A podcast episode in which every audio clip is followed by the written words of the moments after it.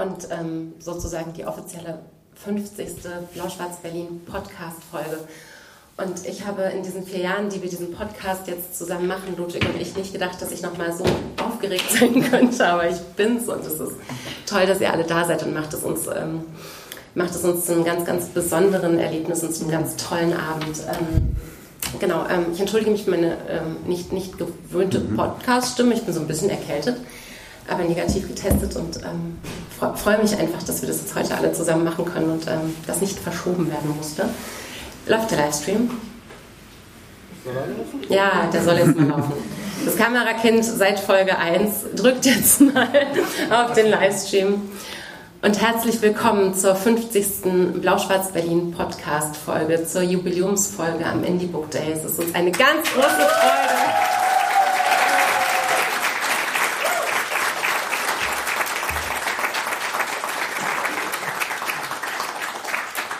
Dass wir diese Podcast-Folge heute nicht nur äh, live im äh, Instagram-Stream äh, aufzeichnen, sondern tatsächlich vor überraschend vollem Haus. Ähm, ich bin total, ich gucke in ganz erwartungsfrohe, freundliche, zugewandte Gesichter. Das ist ganz wunderbar. Das müssen sich jetzt alle vorstellen, die von weitem zuschauen. Das sind auch ganz viele ähm, liebe Grüße an euch alle da draußen. Auch ihr habt das jetzt die letzten vier Jahre wahnsinnig äh, wach und interessiert begleitet und äh, seid ein Grund, weshalb wir uns jeden Monat einmal treffen, Ludwig Lohmann und ich, um über die Bücher zu sprechen, die uns beschäftigen, bewegen, begeistern.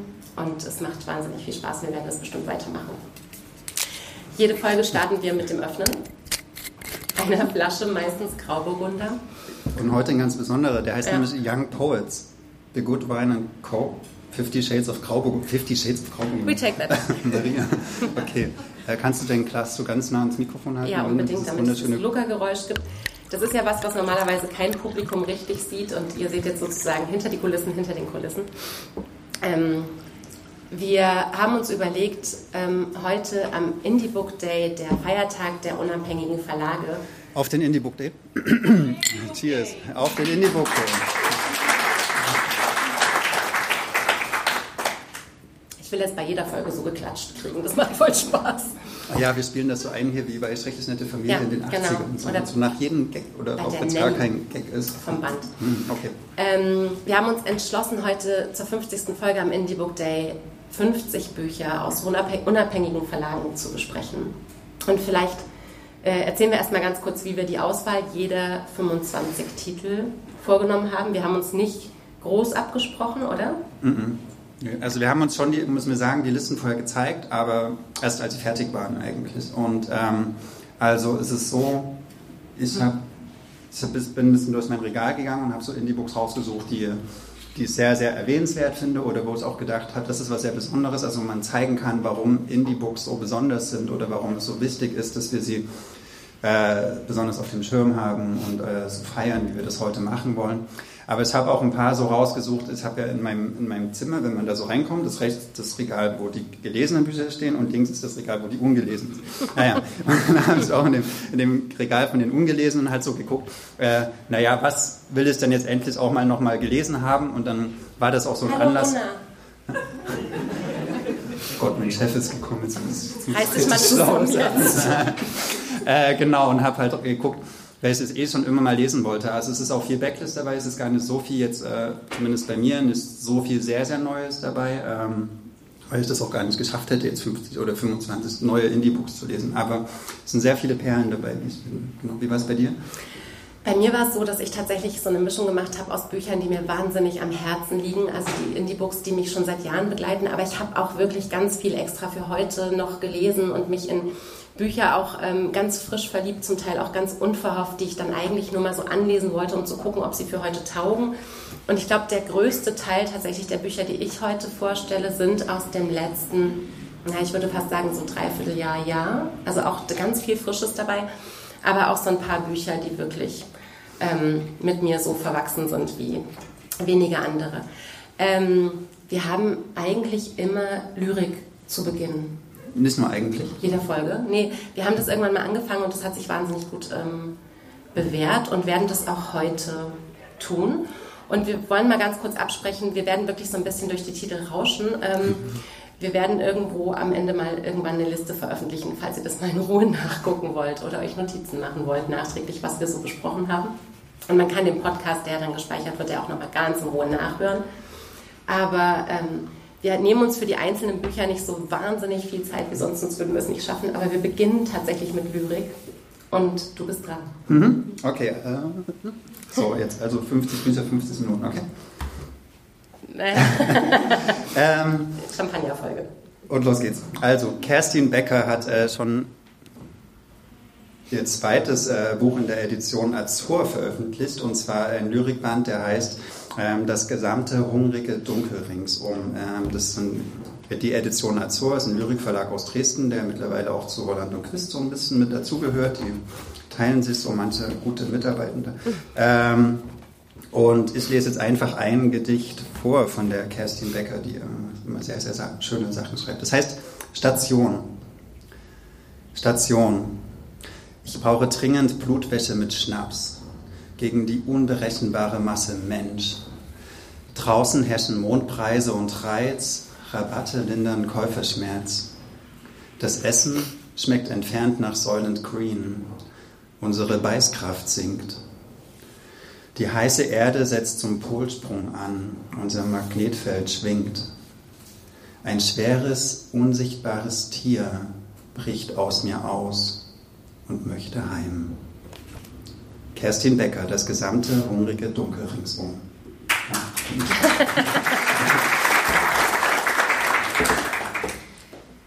Genau, wir machen jetzt einfach Schlag auf Schlag weiter. Eines der Bücher, die mich ähm, wahnsinnig beeindruckt haben, ist von Julia Friese, MTTR, was im Wallstein Verlag vor kurzem erschienen ist. MTTR heißt Mean Time to Recover. Das ist die Zeit, die ein System braucht, um nach einem Totalabsturz wieder hochzufahren. Und in dem Fall ist dieser Nullpunkt des Romans sozusagen eine Mutterwerdung, die so drastisch und so staccatoartig und so ähm, schmerzvoll, brillant beschrieben ist, dass mich dieses Buch wie wenige andere ähm, in jüngster Zeit sehr weggefegt hat. Und ich bin großer Julia Friese-Fan geworden und will noch ganz viel von ihr lesen. Okay, Helen Wolf, Hintergrund für Liebe aus dem Weitle Verlag. Der wurde äh, in den 90er Jahren von Stefan und Barbara Weitle in Bonn gegründet. Ähm, toller, unabhängiger Verlag, der viel so aus den 20er, 30er Jahren veröffentlicht, Exilliteratur veröffentlicht. Äh, Helen Wolf war die Frau von Kurt Wolf und hat, ähm, eine, war eine große Verlegerin und äh, im Hintergrund für Liebe wird unter anderem auch ihre Geschichte erzählt in einem Essay von Marion Detjen, wie sie in, in den 30er Jahren dann in die USA gegangen ist und zum Beispiel Günter Krass äh, ins, ins Amerikanische gebracht hat, oder nicht in den 30ern, in den 50ern war das dann, ne? Mhm. 30ern, bitte, sind so jung. Ähm, genau, also eine, die also sehr, sehr viel äh, deutsche Literatur in den amerikanischen Markt gebracht hat. Das wird in dem Buch Helen Wolf, Hintergrund für Liebe, sehr, sehr toll erzählt. Und außerdem ist eine kleine Novelle von Helen Wolf hier in diesem Buch dabei, die ähm, eine Liebesgeschichte ist, die so sehr Sehnsucht nach Süden und nach Sommer und nach Leichtigkeit und nach irgendwie früh aufstehen und schwimmen gehen macht. Das ist also eine, eine wunder, wunderschöne Sommer-Liebesgeschichte. Gefällt mir sehr. Total untypisch für dich das Buch, aber ich liebe das mega. Warum? Das, Warum ist es untypisch? Weil du gerne so düster liest und oft auch sehr ernst und, und dieses Buch hat so eine, so eine, so eine witzige Leichtigkeit. Das oh, ich liebe dieses Draußensein, ja. aber dieses also ja. Sand zwischen den Zähnen haben. Ähm, hm. Mayrisch Verlag, das äh, sozusagen unter der Leitung von Daniel Beskos, der Verlag auch ist aus Hamburg, dem wir die Initiative des Indie Book Day übrigens zu verdanken haben. Großer Applaus für Mayrisch Verlag!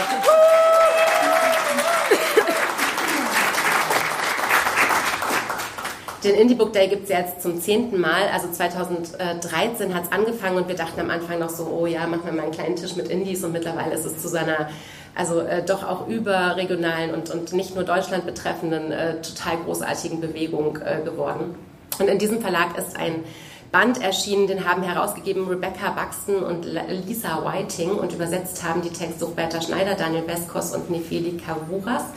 Der Band heißt Philosophinnen und es sind 20 junge, zeitgenössische, aktuelle Philosophinnen, die so ein bisschen essayartig über 20 große Denkerinnen geschrieben haben, weil wenn man über Philosophie nachdenkt, sind ja immer die großen Männernamen, die natürlich genannt werden, aber es gab eben auch oder es gibt immer noch wahnsinnig großartige Frauen in der Philosophie und dieses Buch versammelt sie sozusagen wie eine Wunderkammer und es macht Lust, diese Philosophinnen zu lesen, die da beschrieben werden, aber auch mehr von denen zu lesen, die dort beschreiben. Und das ist wie so ein, wie so ein Lexikon, was man immer wieder in die Hand nimmt und wo man sich immer wieder großartig drin verlieren kann. Philosophinnen ist ganz, ganz zauberhaft. An welche kannst du dich am meisten erinnern? Also ich glaube schon an Hypatia, weil das irgendwie auch so eine, so eine Figur ist, die so tragisch gelebt hat und so ähm, so, so unfassbar fortschrittlich schon war in der griechischen Antike, aber da sind mhm. eben immer auch nur die Männer überliefert. Ähm, das, das war auf jeden Fall eine Geschichte, die sehr, sehr hängen bleibt. Ich habe noch nie was von ihm gehört. Mathe, Mathe konnte die sehr gut. Naja, egal. Okay. Ähm, ich habe jetzt äh, ein Buch rausgesucht aus dem Diaphanes Verlag. Der Diaphanes Verlag wurde in Zürich gegründet, 2001, und der beschäftigt sich viel oder veröffentlicht sehr viel so ähm, französische Poststrukturalisten, so Foucault und alles mögliche. Ähm, und ich habe ein kleines Buch von Jean-Luc Nancy äh, ähm, hier rausgesucht, das heißt Vom Schlafe. Ich bin ein großer, großer Fan von Mittagsschlaf. Ich liebe es, mich nachmittags kurz, kurz hinzulegen und äh, mal so für zehn Minuten die Augen so zu machen. Und ich liebe es auch äh, morgens so zu snoosen. Gibt's, wie viele Leute von euch lieben snoosen? So, so zehn Minuten, so, nochmal, nochmal, nochmal drauf drücken. Und genauso diese Phase, die so im Snoosen entsteht, wenn man so das Bewusstsein so da ist und nicht und man irgendwie nicht weiß, ob man jetzt im Traum ist oder wach und was da so passiert ist, schreibt Jean-Luc Nancy in so einer äh, Grenze zwischen Philosophie und, und, und Lyrik, so genauso dazwischen. Und zum Beispiel sagt er, die Seele schläft nie. Also selbst wenn wir träumen, ist ja die Seele wach. So, und das sind so ganz kleine, tolle Erkenntnisse. Ich glaube, ich habe nicht alles verstanden, was in diesem Buch stattfindet, aber das, was ich verstanden habe, das ist sehr schön. Jean Laurenti, äh, vom Schlaf übersetzt auch, richtig, neben The Translator, äh, Esther von der Ost, aus dem Französischen. Tolles Buch. Ähm, in einem Verlag, von dem ich vorher noch gar nichts gehört hatte, ist äh, von Dino Peschu Daddy Issues erschienen, aus dem Kroatischen übersetzt von Alida Bremer. Ähm, dieses Buch handelt von einem jungen Mann, akademisch gebildet, schriftstellerisch wahnsinnig großes Talent, scheitert aber trotzdem an seinen Träumen, schafft es nicht so wie ähm, viele seiner Freunde im Ausland irgendwie die große Karriere zu machen, sondern geht zurück nach Zagreb und landet dort sozusagen als Rezeptionist an einer Hotelpension und ähm, muss sich sehr bemühen, sich nicht wie der Verlierer zu fühlen, der er dann eigentlich ist. Gleichzeitig mache ich komische Geräusche mit meinem Mikro, tut mir leid. Ähm, gleichzeitig äh, erhält er die Nachricht, dass sein Vater, zu dem er ein wahnsinnig schwieriges Verhältnis hat, ähm, sehr, sehr krank geworden ist und stellt sich dadurch ganz neuen dringlichen Fragen zu Herkunft, Charme und Klasse. Es ist eine, ein sehr kleiner, schmaler Roman, der aber wahnsinnig lang nachhalt und den wir äh, Tino Schlench verdanken, der ähm, auf Instagram als Literaturpalast unterwegs ist und für den Text Rahmenverlag ähm, Programm macht und äh, seine Osteuropa- Affinität äh, da wahnsinnig gut verlegerisch zum Ausdruck bringt. Genau, also folgt alle Literaturpalast, die dies nicht sowieso schon tun. Äh, ganz, ganz toller Blog. Ähm, Ling Ma, New York Ghost. Mhm. Dieses Buch ist der Grund, warum ich äh, letztes Jahr meinen Sommer in New York verbracht habe. Ähm, das ist im Kulturbooks Verlag erschienen. Der wurde von ähm, Zoe Beck und Jan Karsten gegründet, äh, 2013 in ähm, Hamburg und Berlin. Und ähm, New York Ghost von Ling wurde, also New York Ghost wurde von Zoe Beck übersetzt aus dem Englischen. Und da geht es um eine junge Frau, die in New York arbeitet, in, einer, ähm, in so einer Firma. Und auf einmal bricht so eine Pilzepidemie in, in, New York aus. Und das hat sie 2017 geschrieben. Und alle Leute sterben oder werden zu Zombies. Und sie ist dann alleine in Manhattan und läuft so rum. Und das ist so eine ähm, so eine ähm, Mischung aus so 60er Jahre Horrorfilm und so eine Pandemie-Dystopie. Und ich fand das so unglaublich toll geschrieben, weil es auch um, um eine Kritik an der globalen Lieferketten geht und um Einsamkeit und um Stadtleben und sowas. Das ist so, äh, das hat zum Beispiel den Preis der Hotlist gewonnen 2021, so ein geniales Buch über New York. Also wer noch keine New York-Sehnsucht hat, danach wird es sie haben. Lingman, New York Ghost. Ich habe in dem Jahr in der Hotlist Jury gesessen übrigens. Du hast es gewählt? Ja, ja, ich habe dafür gewählt. So, so krass. ich fand es auch so total großartig und habe auch so gedacht, ähm, das war, also, ähm, weiß nicht, ob man über Jury-Sitzungen darf man nichts erzählen, aber wir Doch, waren uns mega einig. Wir waren uns ja. wirklich unfassbar einig bei diesem Buch. Ähm, Sind dann auch die Taschenbuchrechte an einen sehr großen Verlag gegangen? Ne? Also so ein so ein Beispiel. Verlag eigentlich. Ja? Ja. Aber ich bin, okay, hat jetzt auch schon Cremon Wieder zurückspulen. okay. Mm. Ganz neu ist erschienen im fabelhaften März Verlag, ähm, wo Barbara Kalender und Richard Stoiber das Programm machen, von Eva Tepest, Power Bottom. Und ähm, das sind äh, sechs Essays, sechs Texte und ein Gespräch, das Eva Tepest führt, ähm, in denen es um Identität, Sexualität, gesellschaftliche Normen, um Hingabe und Begehren, um Macht, um ähm, ganz viele Dinge geht, wo ich immer finde, uns fehlt da die Sprache für. Wir haben da irgendwie ähm, patriarchal festgelegte Strukturen, über Sexualität zu denken, zu reden, ähm, die uns wahnsinnig einengen. Und Eva Tepest ähm, wischt das alles auf. Also wenn man danach ähm, darüber nachdenkt, kommen einem ganz viele neue Worte. Man hat plötzlich ganz viele ähm, neue, unbekannte Vergleiche und einen viel weiteren Blick. Und es ist ein wahnsinnig großartiges Buch. Und ein wahnsinnig großartiges Cover. Also man sieht ja auf den ersten Blick so aus, als wäre das irgendwie nur so, eine, so ein Bett mit, einer, mit so einer Bettdecke. Und dann auf den zweiten Blick sieht man, dass da ein ziemlich großer Umschnalldildo drauf ist. Erst hofft man, das ist irgendwas mhm. Gürtelmäßiges ja. oder so, ne? Mhm. Ah, nee, Und dann denkt man also, so, top. Nie, niemand, niemand, der irgendwas äh, hinter der Bank hält, Eva Tepest, äh, spricht Dinge aus. Apropos Begehren.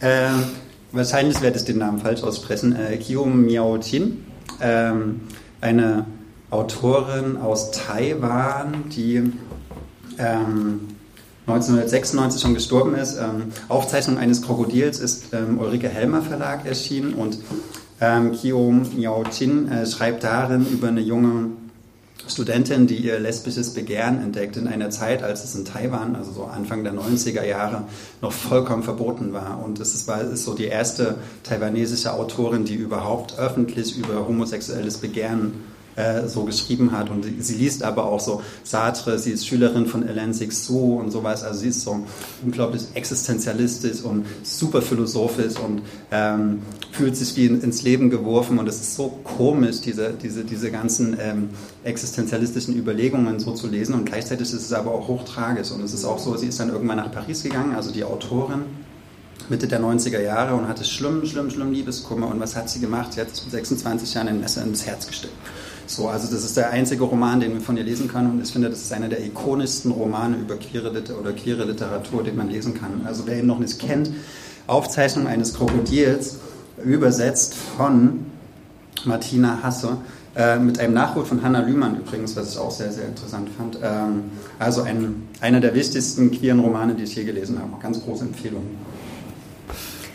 Ähm, ich muss einmal kurz einen Einwurf machen zu einem Kommentar, den wir auf Instagram bekommen haben. Da freut sich jemand sehr berechtigt, dass die Cover endlich mal ähm, richtig rum zu sehen sind und nicht gespiegelt. Äh, wir benutzen keine Frontkamera, sondern haben das Kamerakind für uns positioniert, das sozusagen uns filmt und dafür sorgt, dass wir im Bilde bleiben. Und deswegen sind die äh, Cover einfach äh, richtig zu lesen.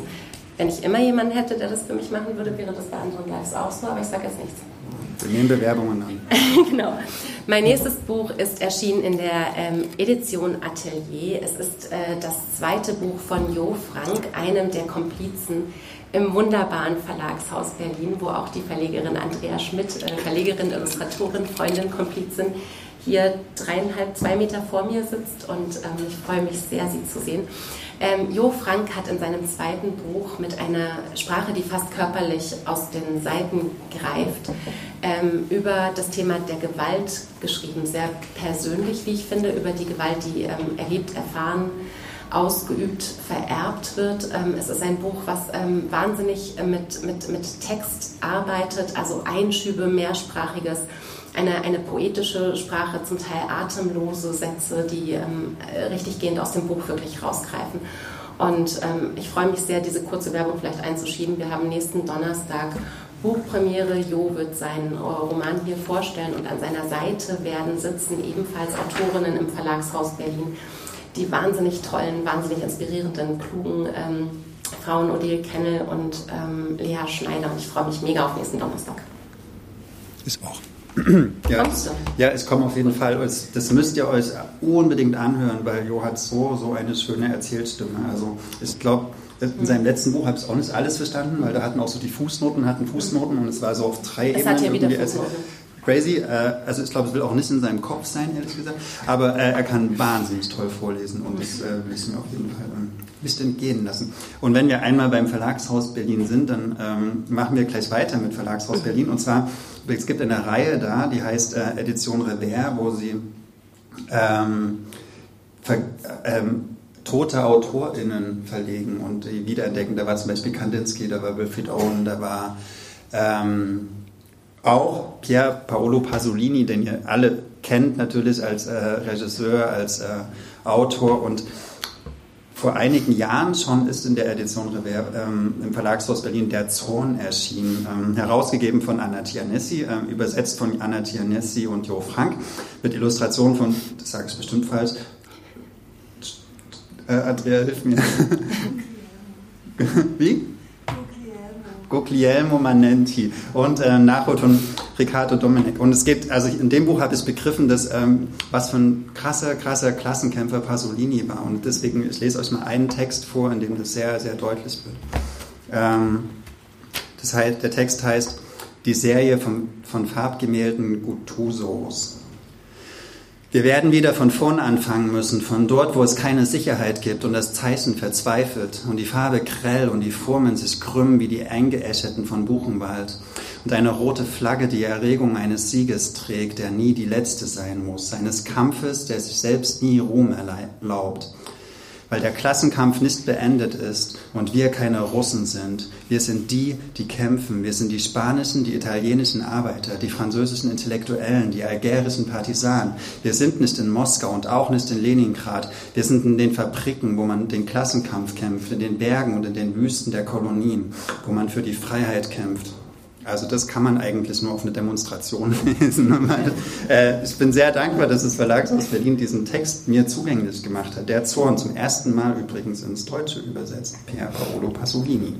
Genau.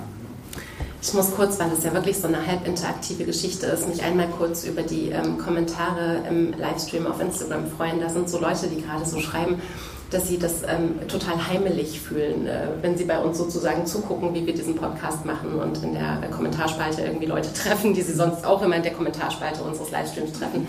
Und das ist, äh, das ist irgendwie ein total schöner Raum, der, der den, den, wir da bespielen dürfen. Ich freue mich äh, mega über alle, die jetzt auch gerade online zugucken. Das wollte ich einmal nur kurz sagen. Und ähm, jetzt, ähm, nicht weil du gerade das Wort Russen gesagt hast, aber doch auch, weil es ähm, mir mega wichtig ist. Ich hoffe, es halt jetzt. Ähm, in der ähm, großartigen Edition Fototapeta, wo sich Andreas Rostek schon seit vielen Jahren ähm, sehr um osteuropäische Literatur bemüht, ähm, ist ein Band äh, erschienen. Ich habe mir übrigens Notizen gemacht, weil ich so erkältet war, dass ich nicht sicher war, ob ich mir alles merken kann. Herausgegeben von Alexandra Konazewska, Shama Shahadat und Nina Weller. Der heißt Alles ist teurer als ukrainisches Leben.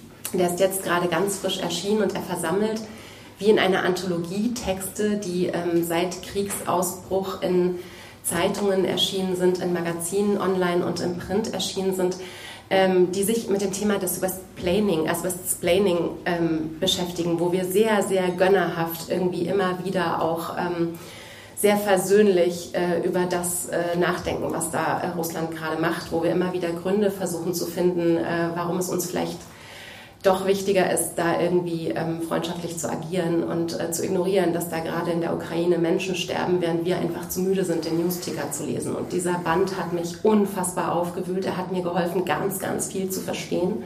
Also gerade was so ähm, äh, Cancel Culture angeht und äh, man, man darf doch aber jetzt russische Autorinnen nicht aus den Regalen verbannen oder so, ist dieses Buch wirklich ein, ein umfangreiches, sehr, sehr interessantes ähm, Werk, was ähm, wirklich, wirklich hilft, sich da fundiert eine Meinung zu bilden. Wollen Sie ein Foto machen? Das ist echt eines der wichtigsten Bücher, die ich in der letzten Zeit gelesen habe. Und ich bin der Edition Fototapeta wahnsinnig dankbar, dass sie mich so durchgerüttelt hat. Genau, alles ist teurer als ukrainisches Leben. Ja, finde ich so. Also Edition Fototapeta, man muss ja immer ein bisschen am Cover vorbeikaufen. Na, das ähm, geht aber. Das, die, die, die, die, die wirken immer so, so ein bisschen unleidenschaftlich, aber es sind so viele gute Texte in diesem Verlag schon erschienen. Und Sie haben süßen Hund, äh, das ist auch immer wichtig bei Verlagen. Das stimmt. Wir haben uns auch extra Den Hund gab es vor dem Verlag. Ähm, ja, wichtige Texte, die sich äh, mit politischen Themen auseinandersetzen. Ähm, erscheinen auch in der Frankfurter Verlagsanstalt. Ich habe vor einigen Jahren schon gelesen, Amanda Lasker Berlin, Iva atmet. Das ist ihr zweiter Roman. Ihr erster Roman hieß anders. Äh, der hieß... Die mit den drei Schwestern. Elias Lied? Ja. Genau. Ähm, in Iva atmet geht es um eine junge Frau, die in Deutschland aufwächst und die nach und nach mitbekommt, dass ihr Großvater ein Offizier in Ostafrika war, in einer deutschen Kolonie und dort für sehr, sehr Deutsch-Südostafrika, genau, und dort für, ähm, für einen Völkermord verantwortlich. Und ähm, sie erzählt auf der Ebene ihrer Familiengeschichte die, ähm, die Ebene der deutschen Geschichte, wie wir nämlich verdrängen, dass wir in Afrika eine, eine sehr, sehr, sehr große Schuld haben äh, und die wir, äh, der wir uns bis heute nicht so richtig stellen wollen. Also es gab es ja vor ein paar Jahren im Bundestag mal so eine Debatte, dass wir das jetzt anerkennen, aber im Großen und Ganzen ist es im deutschen Bewusstsein nicht klar, was wir eigentlich äh, zur Kolonialzeit, also vor dem ersten vor dem Ersten Weltkrieg in Afrika alles an, an schlimmsten Verbrechen angerichtet haben. Und Iva Atmet äh, ist ein sehr, sehr mutiger Roman einer noch relativ jungen Autorin, die sich genau diesem Thema annimmt. Und ich finde das auf eine sowohl psychologisch als auch historisch-politischen, äh, anspruchsvollen und sehr gelungenen Art lest das mal. Frankfurter Verlagsanstalt, toller, Roman, äh, toller Verlag. toller Roman, toller. toller Roman, toller Verlag. ähm, noch ein toller Roman, nee, ist kein Roman. Ähm, äh, Im Verbrecherverlag, im großartigen Verbrecherverlag hier aus Berlin, ist von Gunilla Palmstirner-Weiß, die ähm, vor kurzem gestorben ist, sozusagen ihr Memoir erschienen. Eine europäische Frau aus dem Schwedischen übersetzt hat es ähm, Jana Hallberg. Und das ist wahnsinnig interessant, weil der Titel schon genau erzählt, worum es geht. Ähm, Gunilla Palmstirner-Weiß entstammt ähm, mütterlicherseits aus einer Familie, ähm, die jüdische Buchdrucker waren, väterlicherseits, also ihr Großvater war ähm, einer der ersten sozialdemokratischen Außenminister in der Regierung Schwedens. Und dieses Buch, ähm, 600 Seiten, handelt eigentlich von ihrem Leben. Also angefangen mit äh, einer Kindheit im Schatten ähm, des Nationalsozialismus, aber auch einer Künstlerinnenwerdung, einer ähm, wahnsinnig modernen, wahnsinnig interessierten, großartigen, vorbildhaften Frau. Natürlich auch äh, von ihrer Ehe mit Peter Weiß, aber auch von all den Menschen, die sie in ihrer Arbeit am Theater, im Film äh, getroffen und erlebt hat. Und da ist sie eine wahnsinnig tolle Beobachterin, super kurzweilig. Diese 600 äh, Seiten lesen sich total anekdotisch. Also wenn sie erzählt, wie sie irgendwie mit Ingmar Bergmann gearbeitet hat, wie sie Ulrike Meinhof getroffen hat, es ist wirklich eine ganz, ganz große europäische Geschichte aus ähm, Sicht einer modernen äh, Künstlerin, einer, einer, einer Frau, von der wir auch heute noch total viel lernen können. Mit Fotos, wie Ludwig gerade bemerkt. Mega viele Fotos. Was fandest du am vorbildhaftesten? Ich glaube, mit welcher, mit welcher, äh, also mit Peter Weiß verheiratet zu sein und trotzdem sein Künstlerinnen-Sein so klar zu behalten und sich nicht in irgendeinen Schatten zu stellen, das ist ähm, eine Sache, die mir, die mir unglaublich nahe gegangen ist und irgendwie diese, diese Kunst ähm, so zu leben, wie sie das getan hat. Also sie hat erst, ähm, sie war erst Keramikerin, dann hat sie für, für wirklich Theater und Film ähm, Bühnenbilder gemacht und hat sich als äh, wahnsinnig moderne europäische Frau aber einfach auch verstanden. Und das ist, finde ich, gerade auch in diesen Zeiten ein großes Trostbuch, solche Frauenbiografien zu lesen. Wann ist denn das erschienen? Das ist jetzt, glaube ich, also sie ist, ist glaube ich, kurz vor ihrem Tod erschienen. Ich glaube im Herbst jetzt. Genau.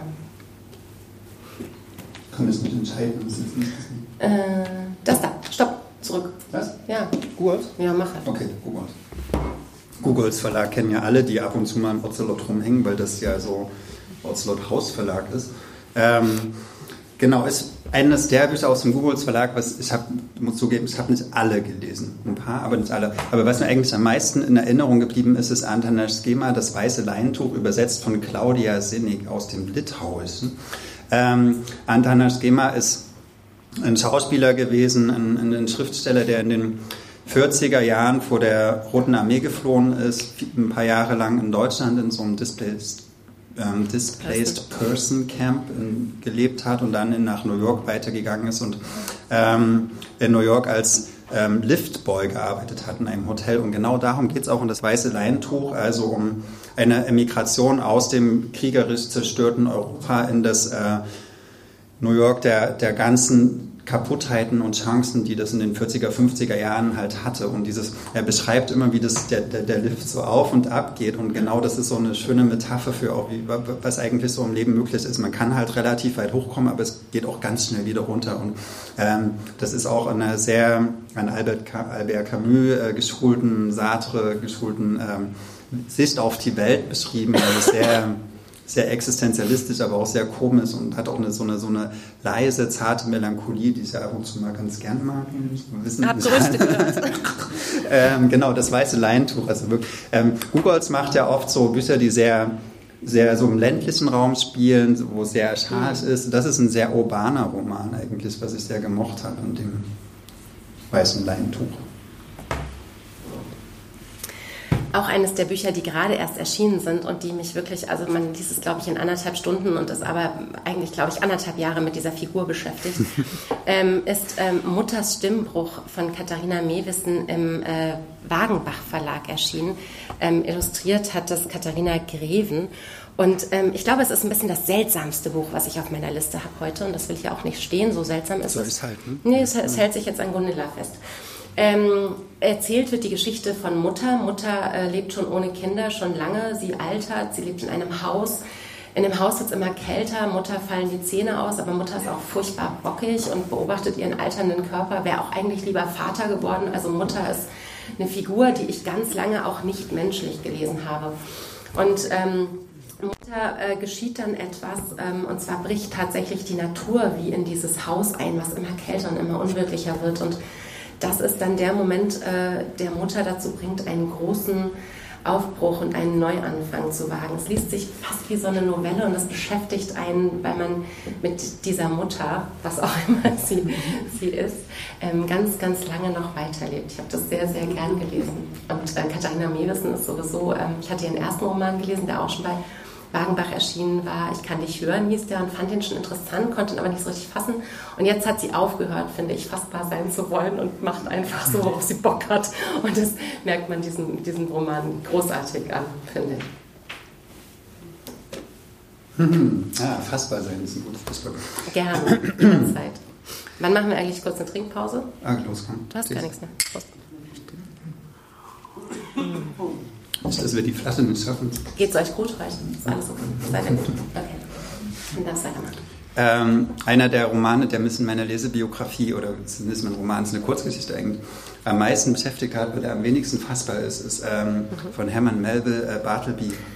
Äh, oder die Formel. Äh, Bartleby, genau, der Schreiber heißt es äh, in der deutschen Übersetzung. Und Schildelös hat äh, im Merbe Verlag einen ganz, ganz kleinen Essay äh, veröffentlicht vor ein paar Jahren, äh, ich glaube in den, weiß gar nicht, in den 70ern. Hm? Bartleby oder die Formel. Und die, ähm, also für alle von euch, die Bartleby kennen, also es geht ja um so einen jungen ähm, äh, Kanzleigehilfen, der eigentlich so Sachen abschreiben soll, ein bisschen recherchieren soll für den Anwalt in der Wall Street äh, Ende 19. Jahrhundert. Und er kriegt immer so Aufgaben und irgendwann sagt der Bartleby immer, I would prefer not to. Oder halt im Englisch, äh, im Deutschen, ich möchte lieber nicht. Äh, und genau über dieses Ich möchte lieber nicht ähm, schreibt Deleuze, den, der, der ja so ein äh, ganz krasser Poststrukturalist ist, der ähm, mit Guattari zusammen diese tausend Plateaus geschrieben hat, also so nur über so flottierende Zeichen und nichts, was sich irgendwie festlegen lässt. Er schreibt genau über diese Formel I would prefer not to und erzählt daran, was wir eigentlich an der Literatur so lieben, nämlich dass, äh, dass halt wir nicht alles bis zum Schluss erklärt bekommen, sondern warum macht er das? Warum, warum sagt er nicht, ja, warum, es, es gibt keine Erklärung für, diese, für diesen Entzug an Sinn und, und in, genau in diesem dazwischen, äh, wo, wo Deleuze äh, auf eine Art und Weise hinschreibt, was ich auch wieder nur so, würde ich sagen, so drei Viertel begriffen habe. Aber es ist wahnsinnig faszinierend, halt nicht alles erklären zu können. Und Bartleby ist für mich äh, genau der, so ein Symbol für ein Symbol würde der Deleuze jetzt wieder genau mhm. dagegen aufregen. Ja, Symbol darf man nicht, gar keinen Bock. Aber so, ein, so äh, eines der Beispiele dafür, dass wir in der Literatur nicht alles interpretieren können bis zum letzten Seinsgrund, sondern dass immer irgendeine Störung erhalten bleibt. Und das äh, zeigt sowohl Bartleby als auch Deleuze in diesem grandiosen Text, übersetzt von äh, Bernhard Diekmann. Hast du schon Merve Verlag gesagt? Merve Verlag, genau. Äh, in West-Berlin gegründet. Mittlerweile sitzt er in Leipzig und ist eigentlich bekannt dafür für völlig edgy Gedankenliteratur. Sehr, sehr toll.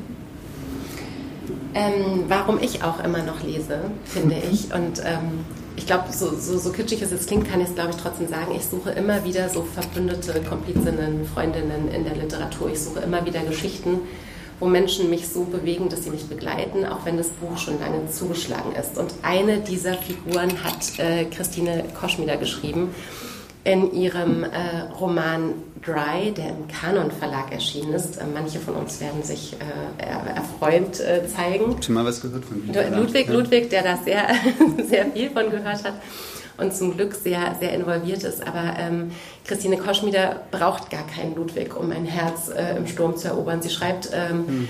vom Leben in all seiner Zartheit, in seiner Wüstheit. Sie schreibt vom Verlust und seinem Verwinden. Sie schreibt vom Mutter- und vom Frausein, äh, von dem Wunsch, Kunst zu machen, Kultur zu machen. Sie schreibt vom Alkoholismus. Und sie schreibt es auf eine Weise, dass ich wirklich das Gefühl habe, seit ich dieses Buch gelesen habe, begleitet mich diese Protagonistin ähm, ähm, lachend, ermutigend, warnend, mahnend, begleitend. Und ähm, das ist eines der tollsten Gefühle, die ich so nach dem Lesen nach einem Buch irgendwie haben kann. Ich bin sehr froh, dass ich dieses Buch gelesen habe. Drive von Christine Koschmider bei Kanon. Ich bin auch sehr froh, dass du das Darf ich eine kleine Werbung machen? Ja. Okay, kurze Werbeunterbrechung. äh, Im Herbst erscheint ein neues Buch von Christine Koschmieder, das heißt Schambereich und äh, der Untertitel ähm, über Sex sprechen, weil sie hat nämlich gemerkt, ich mache jetzt wirklich ein bisschen Kanonwerbung, aber das sei mir verziehen.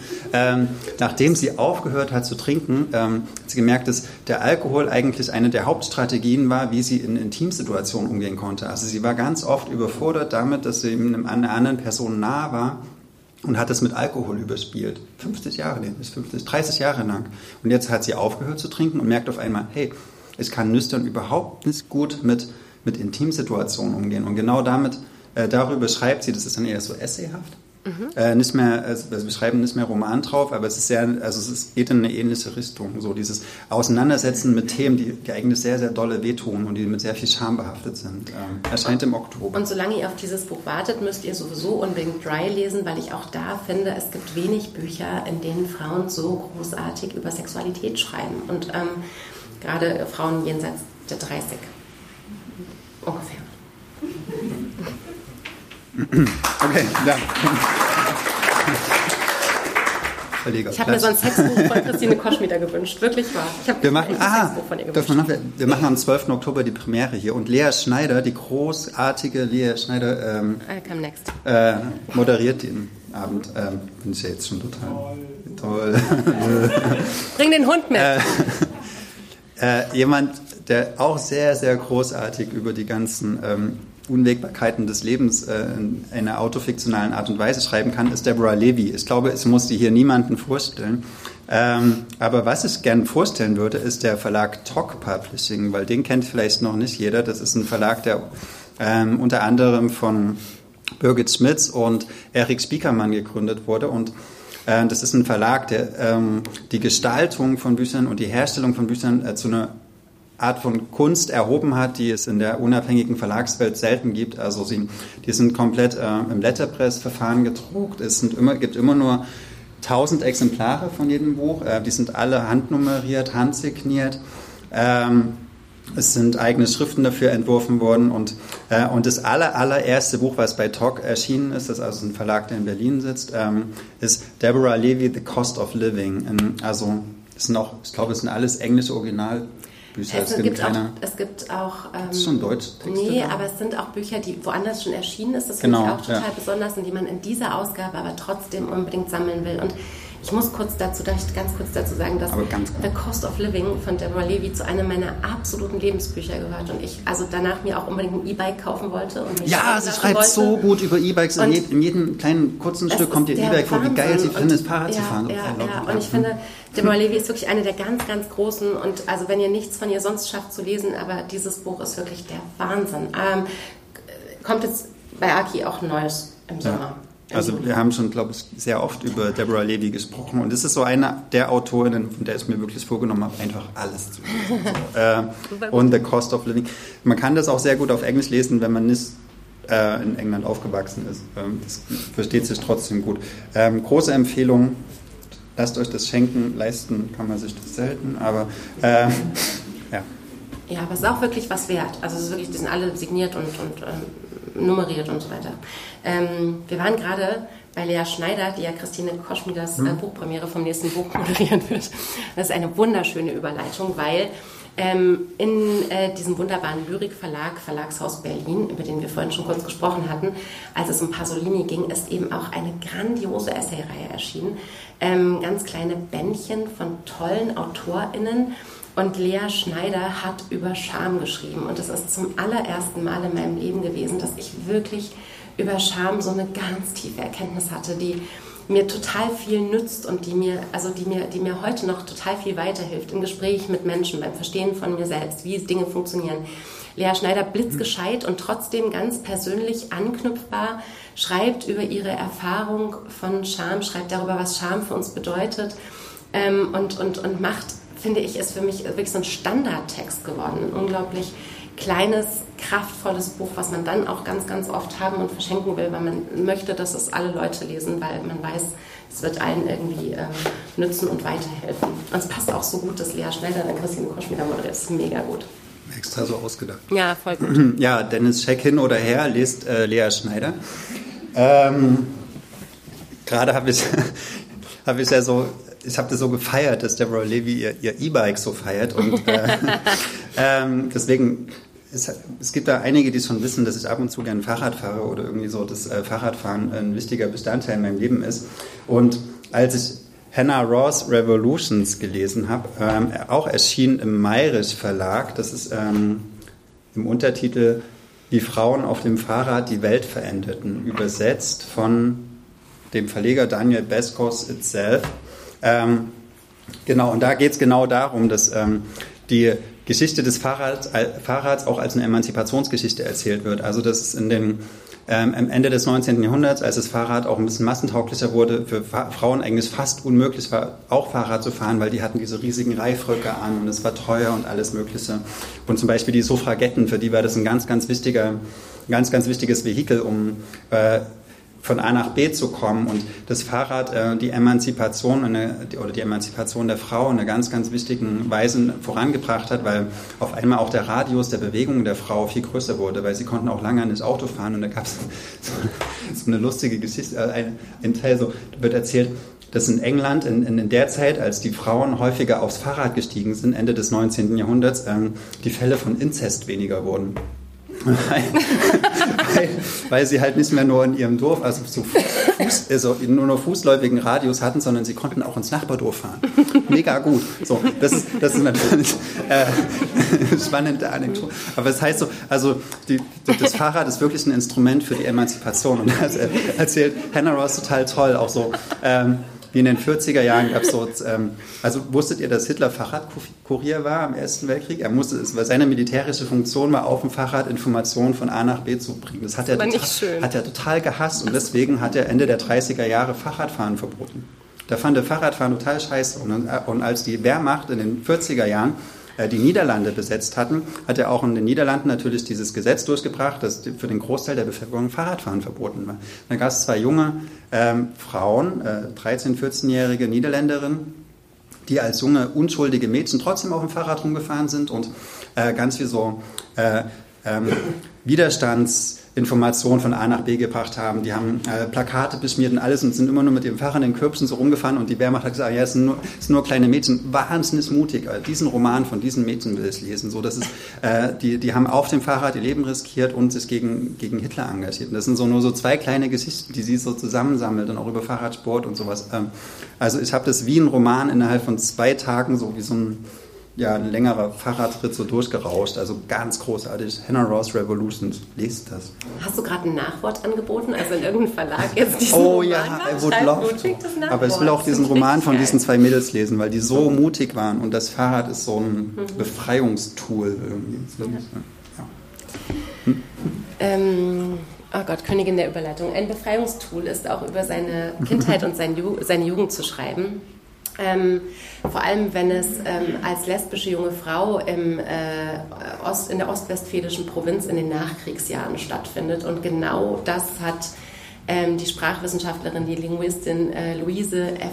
Pusch äh, gemacht in dem äh, Buch Gegen das Schweigen meine etwas andere Kindheit und Jugend. Und während es zum Glück im Aviva Verlag erschien, ein Verlag, der sich wahnsinnig verdient macht, um ähm, Frauengeschichten, um feministische Literatur, um Wiederentdeckungen auch. Und ähm, Luise F. Pusch hat zum Beispiel Deutsch als Männersprache veröffentlicht oder auch Alle Menschen werden Schwestern und hat jetzt darüber geschrieben, eben wie sie ähm, als junge lesbische Frau ähm, genau diese ultra-homophobe Zeit überlebt, erlebt überlebt, muss man fast sagen, hat.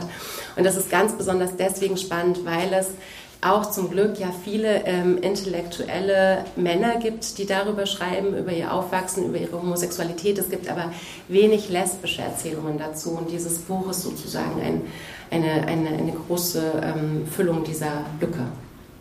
Das ist unglaublich ähm, berührt gelesen und sehr, hatte das Gefühl, mir hat ganz viel gefehlt auch an, an Verständnis bis dahin und hatte danach mehr davon. Aviva Verlag von Britta Jürgs, auch mega, mega Indie-Book-Klassiker, finde ich. Ja. Ich mache einen ganz harten Bruch, es macht gar nichts mit Überleitung und sowas, okay. okay. Manchmal sind auch Brüste ziemlich ähm, Fast gut. immer. Und zwar, ich habe ein Buch äh, jetzt mitgenommen, was es vielleicht überhaupt nicht mehr zu kaufen gibt irgendwo, aber was es mega witzig fand. Und zwar äh, Strobo von Iron. Das kennt ihr mindestens, seitdem es diese, äh, diese Debatte gab um, um Helene Hegemann und Axel Lode Roadkill vor keine Ahnung wie vielen Jahren, wo, wo gesagt wurde, Vergessen. dass sie die Hälfte ihres Buches von genau diesem Buch abgeschrieben hat, ähm, von Iron, weil äh, äh, in Strobo schreibt Iron, der so als Blogger angefangen hat, über seine Zeit, die er so Anfang der Nullerjahre in Berlin, in, im, im Berghain verbracht hat. Also wie er mehr oder weniger in der Welt zurechtgekommen ist und, und eigentlich im, im Berghain so richtig schön abgeschmiert ist. Also so, äh, so Dienstagmittag völlig aus Speed überhaupt nicht weiß, was er jetzt mit dieser Woche anfangen soll und, und äh, die ganzen Sexerlebnisse und alles Mögliche. Und irgendwann ist der Subkultur Verlag, ähm, der äh, auf ihn zugekommen und hat gesagt, mach doch aus diesem Blog mal ein Buch. Und das war der erste, das erste dickere Buch von Subkultur, weil eigentlich kennen wir die von diesen kleinen gelben Heften, mhm. die dort hinten stehen, also als ein Automatenverlag. Wo immer alle sagen, ist das Reklam? Und genau, ich ja. Gott sei Dank nicht. Ja, also die, die sind eigentlich damit, da, da, damit berühmt geworden, dass die ihre Hefte so an, an ähm, Snackautomaten an U-Bahnhöfen in Berlin aufgestellt haben und äh, Genau, Strobo passt da nicht rein, aber ich finde, Strobo ist für alle Leute, die in, in, in, Berlin irgendwie mal eine Zeit lang in der, in der Feierszene unterwegs waren, ist es so witzig, weil es so beide Seiten zeigt. Also die ganze, die ganze Schönheit, den, den ganzen Zauber, aber auch den ganzen Absturz, der dahinter steckt. Ähm, und ja, hat mir sehr gefallen. Ich kann sehr gut verstehen, dass Helene da sehr super gute Literatur ist. Genau.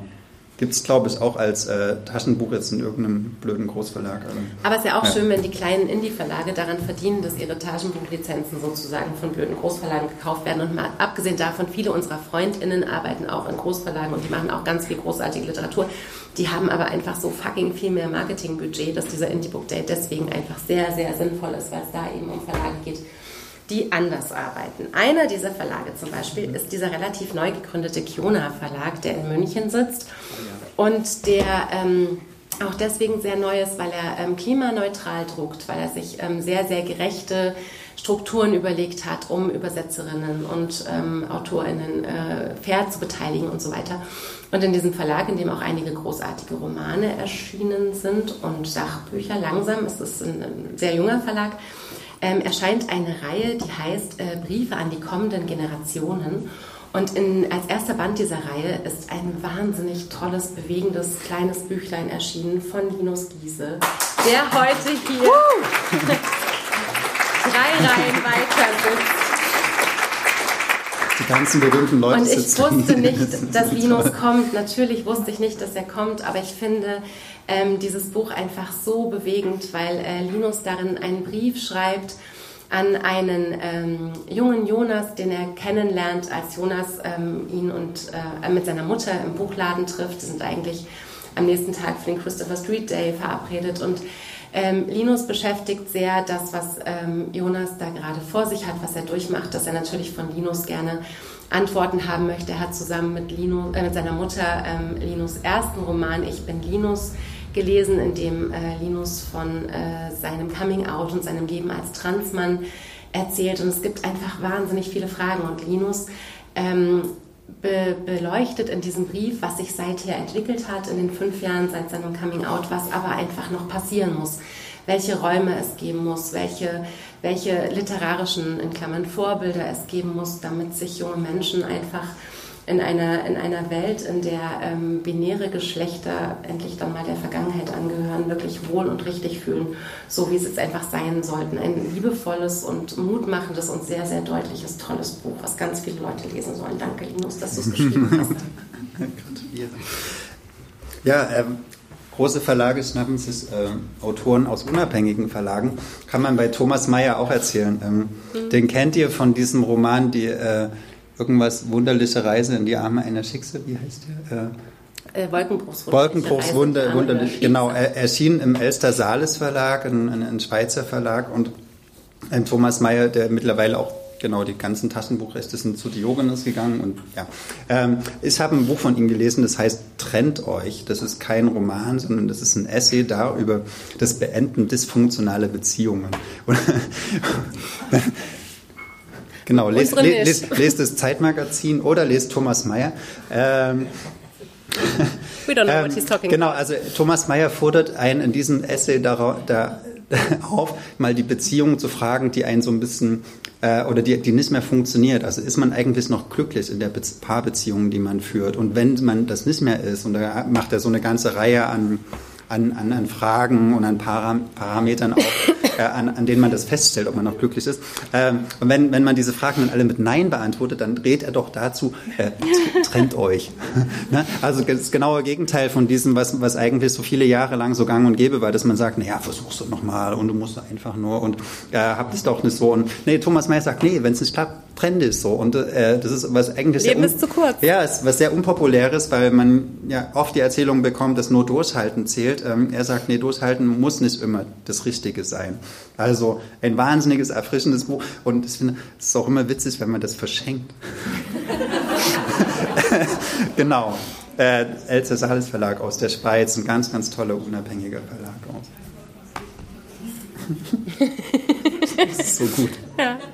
Es gibt jetzt auch ein Spiel bei Elster Sales dazu. Also man kann es mit einem Kartenspiel rausfinden, ob man sich trennen sollte. Aber ich will das jetzt nicht noch weiter verstärken. Ähm, Im Baho Verlag, ich weiß nicht, ob man Baho oder Bahö sagt, also irgendjemand muss mich da mal kurz ins Licht setzen. Ähm, wie viele Romane kennt ihr, die ähm, zeitgenössische Griechinnen geschrieben haben? Nicht so viele, möchte ich wetten. Und ich bin sehr froh, dass sich das geändert hat, weil meine großartige Kollegin Alex, die da hinten extra heute Abend gekommen ist, um uns hier hinten den Rücken frei zu halten, I love you very, very much, nicht nur dafür die zum Beispiel auch dieses Indie Book Day Plakat bemalt hat und sowieso eine Sonne in unserem Leben ist, hat mir das zu Weihnachten geschenkt im letzten Jahr, was ich ganz großartig finde. Geschrieben hat es Amanda Michalopoulou und übersetzt hat es Michaela Prinzinger. Und es ist eine Geschichte, die wirklich wahnsinnig an Ferrante erinnert, aber besser. Also zwei. What? Yes. Ich bin ja nicht auch der riesen Ferrante-Fan, deswegen ist es nicht so schwer. Aber dieses Buch hat doch, ich dachte so, doch, es ist wie Ferrante, aber besser. Ähm, das Buch erzählt von zwei Freundinnen, die sich in äh, Athen treffen, die beide zurückkommen. Die eine aus Nigeria, wo sie mit ihrer Familie war, weil der Vater für eine Ölfirma dort gearbeitet hat.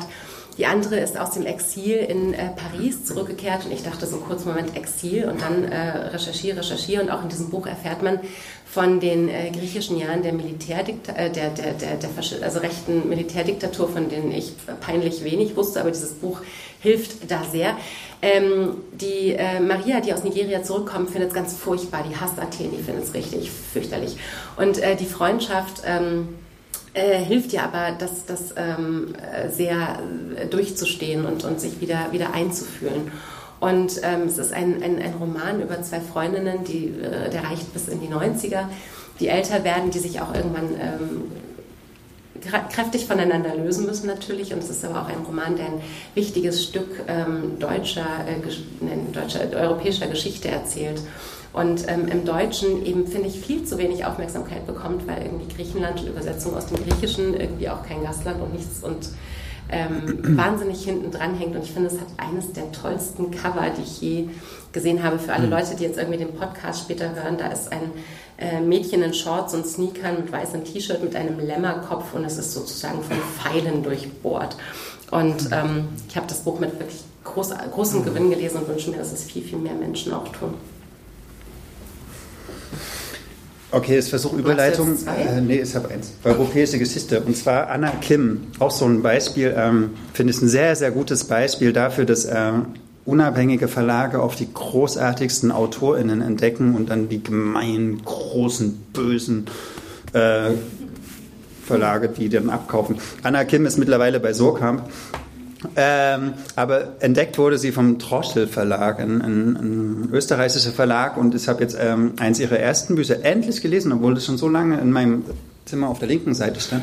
Ähm, die gefrorene Zeit. Und da geht es darum, ähm, um eine junge, junge Frau, die ähm, in, in, im, im, Kosovo war und, und dort äh, mit Menschen arbeitet, die äh, andere Menschen verloren haben. Also sie war wie so eine Art Trauerbegleitung. Ja, oder so, so eine Menschenrecht oder so, nennen so eine NGO hat sie gearbeitet. Und da geht es um einen Fall, wo, wo halt die, ein, ein junger Mann dessen, dessen Frau ist verschwunden im Kosovo-Krieg und, und sie versucht äh, mit ihm zusammen den zu finden. Und sie schreibt darüber, was es eigentlich bedeutet, wenn im Krieg eine geliebte Person verloren geht und man keine Chance hat, das zu finden. Und dann geht es ganz viel darum, ähm, DNA-Spuren zu finden und Gräber auszuheben und anhand von Fingern festzustellen, wer da eigentlich jetzt in, diesen, in dieser Grube mitlag. Und mich hat es ganz, ganz doll an die Gegenwart erinnert, weil genau das passiert jetzt auch in der Ukraine. Und Anna Kim erzählt es auf eine ruhige, sanfte, gar nicht effekthascherische Art und Weise, sondern eher auf eine, eine ganz einfühlsame und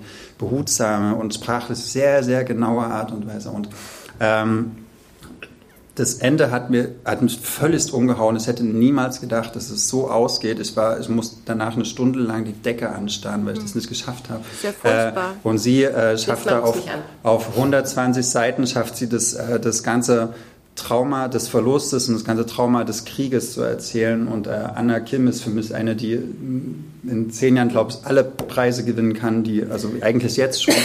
ähm, und ich kann sehr verstehen, dass der Sokamp Verlag da zugegriffen hat, weil das eine ganz große europäische Autorin ist. Die gefrorene Zeit bei Troschel. Ich mag das immer, wenn du so Anna Kim Fangirls so quasi. Ich habe fast alles von der gelesen, genau. Ja, also Lest die gefrorene so Zeit, äh, die ähm, Anatomie einer Nacht, ja. was in Grönland, oh mein Gott, ist das gut. Ich mag das, das, wenn du so, wenn du so Fan, fanst. Das machst oh du nicht so Gott. häufig. Ja, der Kim. Das, das liebe ich total. Ähm, jetzt müssen wir kurz mal so einen kleinen ähm, thematischen Bruch ertragen, aber es ist auch wichtig. weil ich finde, unabhängige Verlage machen sich eben auch thematisch sehr, sehr häufig verdient. Und wenn man sich überlegt, dass im deutschsprachigen Raum 120.000 ähm, Frauen jährlich eine ungewollte Schwangerschaft abbrechen, also ist im Laufe eines Lebens jede vierte Frau einmal, einmal tut, äh, dann ist es wahnsinnig entsetzlich, wie wenig Informationen es dazu gibt oder wie schwer die zugänglich sind. Und ähm, Laura Dornheim hat jetzt mit deiner Entscheidung ein Buch geschrieben, was sozusagen all diese ähm, Informationen ähm, einfach und, und, und, und äh, sicher verfügbar macht, also die rechtlichen, die bürokratischen, aber auch die, das Husten muss ich die ganze Zeit. Und ähm, die, die, die, ganze, die ganze medizinische Seite dieser Geschichte ausführlich beleuchtet. Ähm, oh, Scheiße, abgeschmiert. Ähm, was ich aber trotzdem liest, wie ähm, auch ein Gespräch mit einer guten Freundin zu führen, ähm, was man in dieser Phase des Lebens ja sicherlich auch gut brauchen kann. Und im Kunstmann Verlag ist es erschienen und ich finde, es ist so ein Standardwerk, was auch ähm, überall leicht zugänglich sein sollte, genauso wie Abtreibungen überall leicht äh, zugänglich sein sollten. Und ähm, freue mich sehr, dass es dieses Buch jetzt gibt. Deine Entscheidung, alles, was du über Abtreibung wissen musst, heißt das. Auf jeden Fall der so der, der, der bessere Titel zu Abtreibungsbüchern in diesem Jahr. Mhm.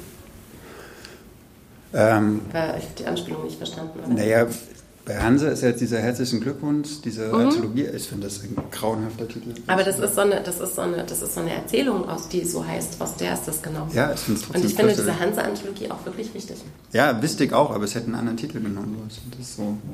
Das, das ist das Letzte, was man. Aber es regt dich auf und ich finde, das ist gut. Mhm. Aber nicht auf eine gute Art und Weise es gibt eine schöne Provokation und es gibt eine, die einfach scheiße ist. Und ich finde, das ist. Aber vielleicht ist es für manche auch herzlichen Glückwunsch. Hm. Naja, wir besprechen das später. Das merkt ihr jetzt, das wird sensationsfahrisch. Was kommt denn jetzt hier? Ich, muss jetzt mal ein bisschen lustiger werden. Ja, dringend. Mhm. Kümmert dich jetzt mal um äh, die Stimmung. Genau, der Ars Vivendi Verlag, der ist auch immer wieder bekannt äh, für, für sehr witzige, lustige, ähm, edgy Literatur. Und zwar Scott McClanahan hat ähm, das Book of Stara geschrieben im Englischen. Auf, äh, auf Deutsch ist es erschienen. Entschuldigung. Ähm, von Clemens Setz, der hat das übersetzt, der Büchner-Preisträger, der hat das übersetzt. Blitzgescheitig. Sorry. Sag's nochmal langsam, damit es die im Podcast später auch hören. Das ist ein richtig geiler Witz. Hm. Übersetzt. Ähm, genau, und, und da geht es um Scott, der ganz viel, also der ist verheiratet mit einer Frau, ein, zwei Kinder, irgendein Hund, ähm, lebt in den USA, so ähm, bisschen hinter New York irgendwo im, im Bright Trashland und äh, und der baut nur Scheiße irgendwie. Der, der, der, der verbrennt aus Versehen die Hochzeitsbibel und äh, der schläft bis mittags und der fährt total gern betrunken Auto, während seine Kinder hin, im, äh, hinten sitzen. Und also wirklich, der versucht es mit äh, Paracetamol umzubringen, aber er merkt dann, dass es Kinderparacetamol war. Also genau. Und seine Frau sagt immer, ich habe keinen Bock mehr auf dich, lass mich scheiden. Und dann sagt er, oh nein, und, und, und dann liest er immer Gedichte vor am Telefon und denkt, damit kriegt er sie rum. Äh, und dann lebt er auf dem Walmart Walmart, äh. Parkplatz in seinem Auto und das ist, das ist die lustigste, lustigste Scheidungsgeschichte, die ich jemals gelesen habe. Also schließt vielleicht auch an Thomas Myers ein bisschen an, ähm, aber es ist ganz bitter traurig auch dahinter. Also Scott McClanahan ist einer meiner liebsten äh, White Trash äh, amerikanischen Autorinnen, Autoren und Clemens Setz hat das natürlich grandios übersetzt. Äh, Ars Vivendi Verlag. Mhm eines der wenigen Romane in unserer gemeinsamen Literaturliebesbeziehung, den, ja. wir, den wir überhaupt nicht hassen. Ich finde, ja. das ist das, das jammerlappigste Buch, was ich je gelesen habe.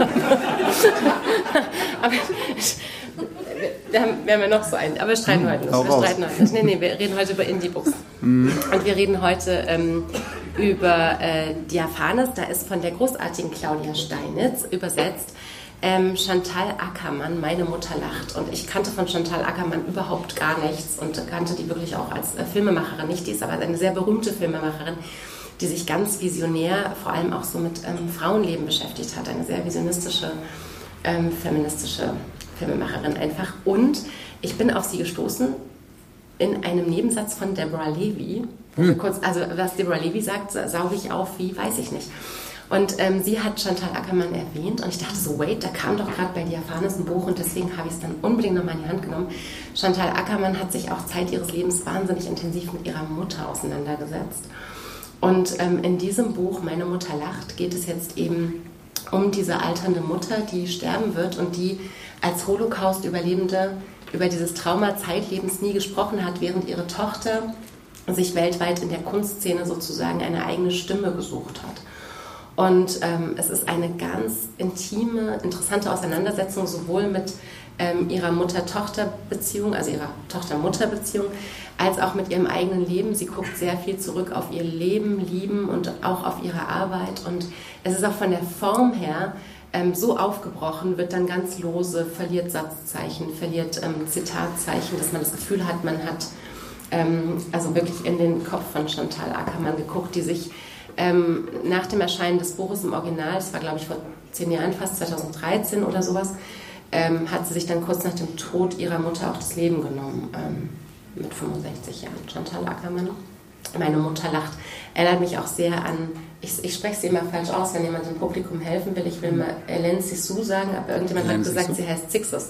Sixes? Ja, jemand, ich no. glaube, Daniela Seel hat gesagt, sie heißt Ellen Sixes oder sowas. Und ich halte mich da jetzt raus, aber an die hat mich ähm, Chantal Ackermann sehr erinnert. Ina, weißt du, wie Ellen richtig ausgesprochen wird? Ja, und der Nachname? Den sage ich nicht. Smart von dir. Sixu. Aber oder? wir werden das irgendwann. Sixu. Susi?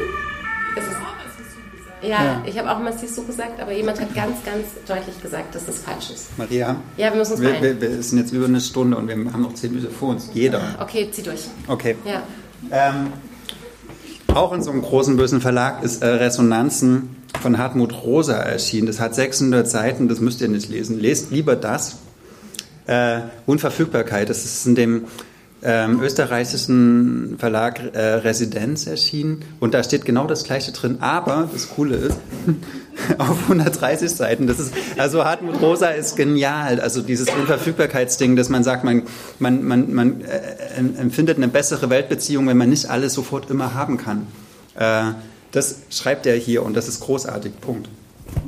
Ich mache es auch ganz schnell, aber es ist so schwierig, weil ähm, vielleicht erinnert ihr euch, dass es den Nordverlag gab oder den ich wahnsinnig liebe, wo ähm, Verlag jetzt, ne? Genau, der heißt jetzt Ehen Verlag. Ehen also Camilla ja. Zuleger, die Verlegerin, ist geblieben und hat ihren Verlag, der sich vor allem mit nordischer Literatur auf Deutsch beschäftigt hat, in dem zum Beispiel von Elke Ranzinger übersetzt Christine Refstrüpp ähm, erschienen ist, was ich wahnsinnig liebe, ähm, gesagt, sie macht jetzt diesen Ehen Verlag ein Buch zur Zeit.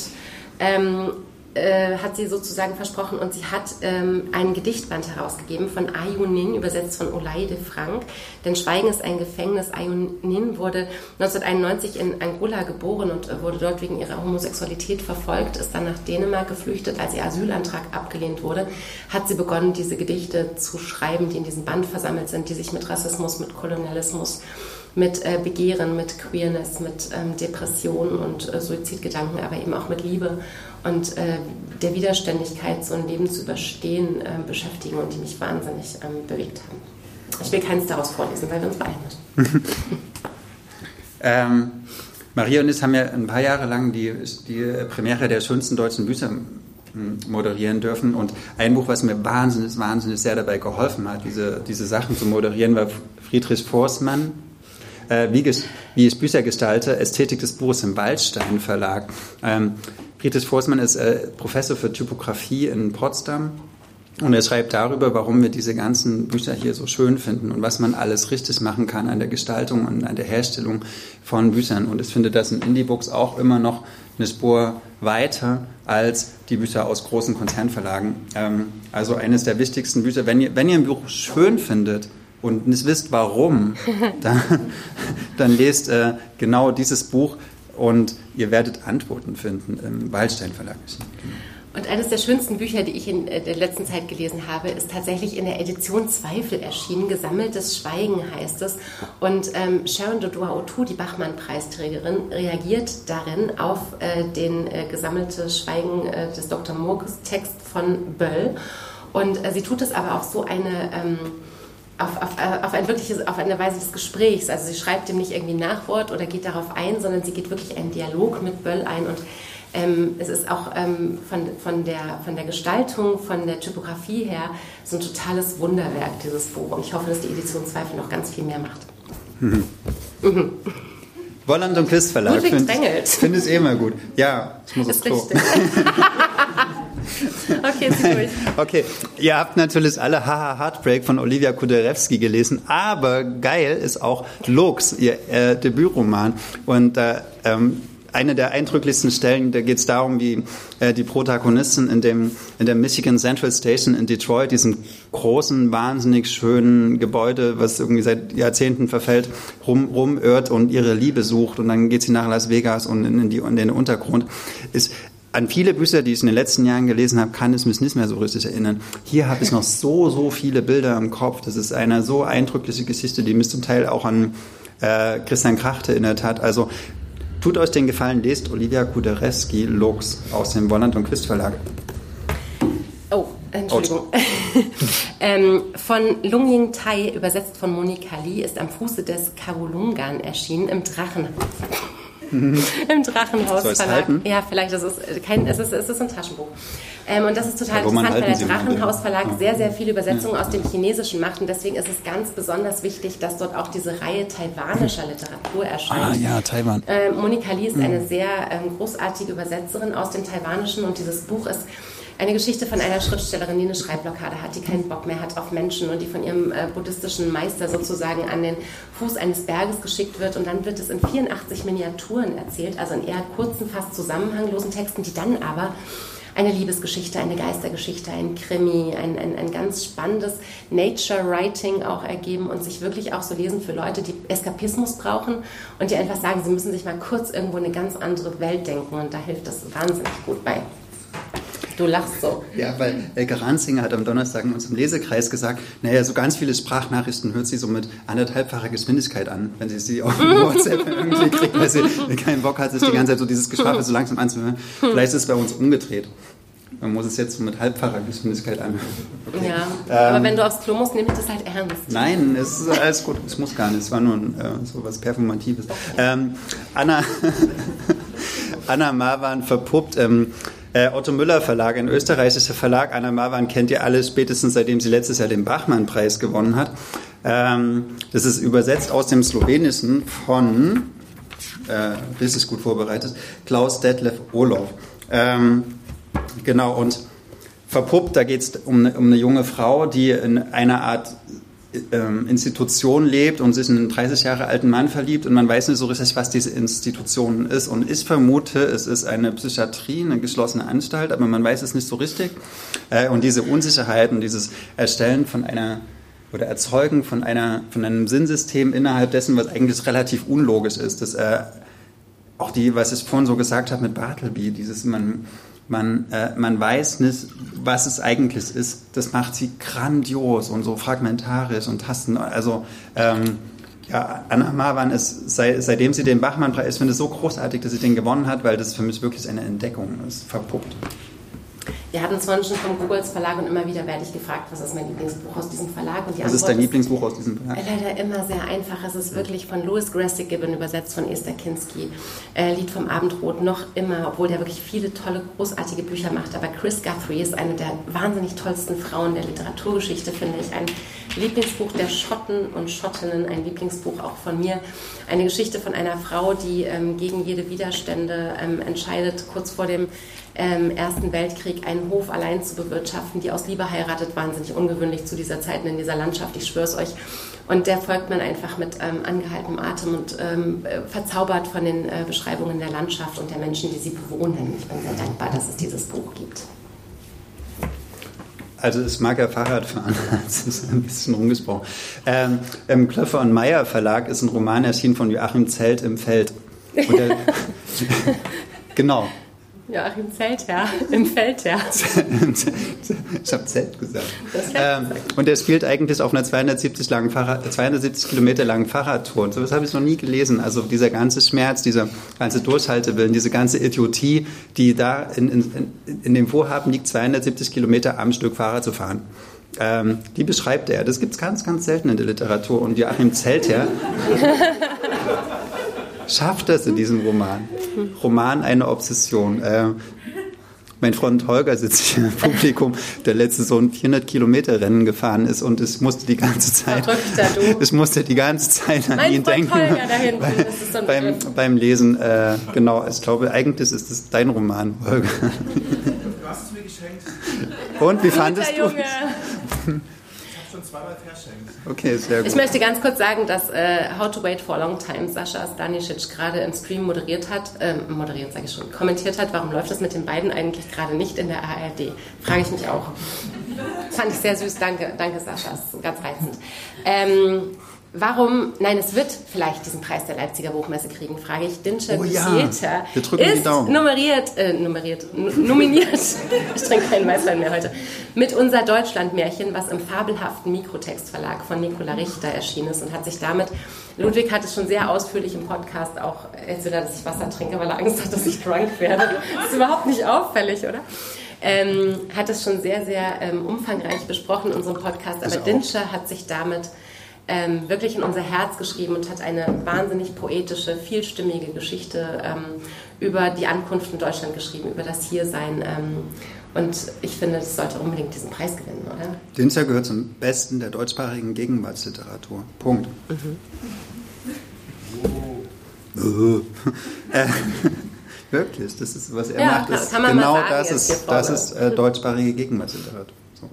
Ähm, ich habe ja nur so ein Leseexemplar aus dem Heimann Verlag. Ich glaube, im, im, Original sieht das noch viel besser aus. Liebe, Liebe von Marlene Pelny. Und sie schreibt darin über eine, Prota also über eine, eine junge Person, eine Figur, äh, die von ihrem Vater zu sehr gemocht wird.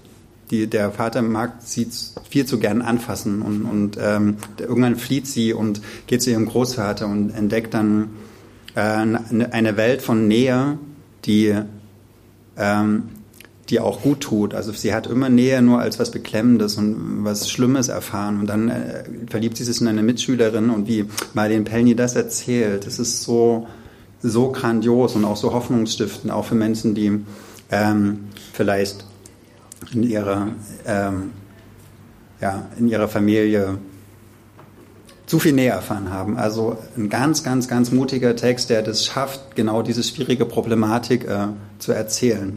Liebe, Liebe von Marlene Pellny. Ich habe jetzt noch einen Buch hier, bevor ich dann nur noch drei meiner absoluten Lieblings-Indie-Bücher habe. Und das war eigentlich nicht geplant, dass die so, dass die so, nee, stimmt nicht, es ist noch eins da drin. Sorry, muss noch kurz rausholen. Also zwei Bücher, bevor nur noch drei Lieblings-Indie-Bücher kommen. Ähm, wir haben gerade über Dinscher Güsieta gesprochen. Der hat einen eigenen Verlag, der sich ähm, wahnsinnig großartig ähm, um äh, Lyrik bemüht, äh, deutsche zeitgenössische übersetzt und so weiter. Und in diesem Verlag gibt es eine Anthologie, die Türschwellenkinder heißt, die er zusammen mit Wolfgang Schiffer herausgegeben hat. Der Untertitel ist über die Arbeit der Eltern und ähm, es ist ein Buch, an dem äh, mir wirklich viel liegt, gerade weil es mir so ein bisschen unangenehm ist, dass ich eine ähm, Geschichte dafür geschrieben habe. Und ähm, es erscheint Anfang der Woche und ich glaube, ich darf es trotzdem schon besprechen und ähm, da steht mein Name drauf. Das habe ich aber nicht erzählt. Ja? Schön.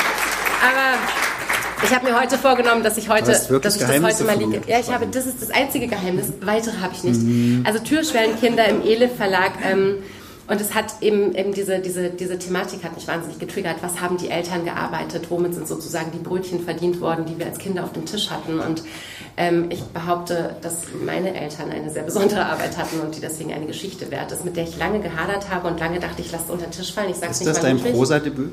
Na, es ist ein Anthologietext. Das ist ein Anthologietext, den ich geschrieben habe zu einem Thema. Pup. Aber ähm, ich finde die Anthologie geil und es haben noch viel, viel tollere Leute da mitgeschrieben. Also ähm, Zoe Beck zum Beispiel, ähm, äh, Jörg Sundermeier und ähm, Senturan Bharataraja zum Beispiel. Und so ein paar andere Leute. Ja, drunter machst du es nicht, ne? Mhm. Mhm. Und jetzt können wir weitermachen, weil jetzt also. habe ich es rausgeploppt. So, stopp.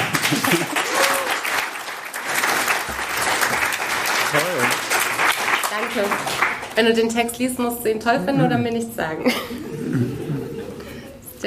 ich bin ja großer Fan von Cormac, Cormac McCarthy, die Straße. Habt ihr wahrscheinlich auch die meisten von euch äh, haben es gelesen. Ähm, ein kleines bisschen besser ist Merete Lindström Nord, äh, erschienen bei Matheson Seitz, übersetzt von Elke Ranzinger. Da geht es auch um eine Person, die einfach in einer von Krieg und allem möglichen zerstörten Welt äh, einen Ort sucht und hingeht und hungert und zerschunden ist. Äh, und diese Naturbeschreibung und diese Sehnsucht nach Nähe, nach Wärme, nach Sicherheit, die habe ich seit Cormac McCarthy nicht in dieser Intention gelesen. Also großartig.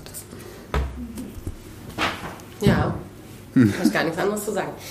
Ähm, mich hat so ein Buch weggefegt, von dem ich gedacht habe, was interessiert mich bestimmt null und es ist bestimmt mega schwer zu lesen. Ich gucke nur mal kurz rein.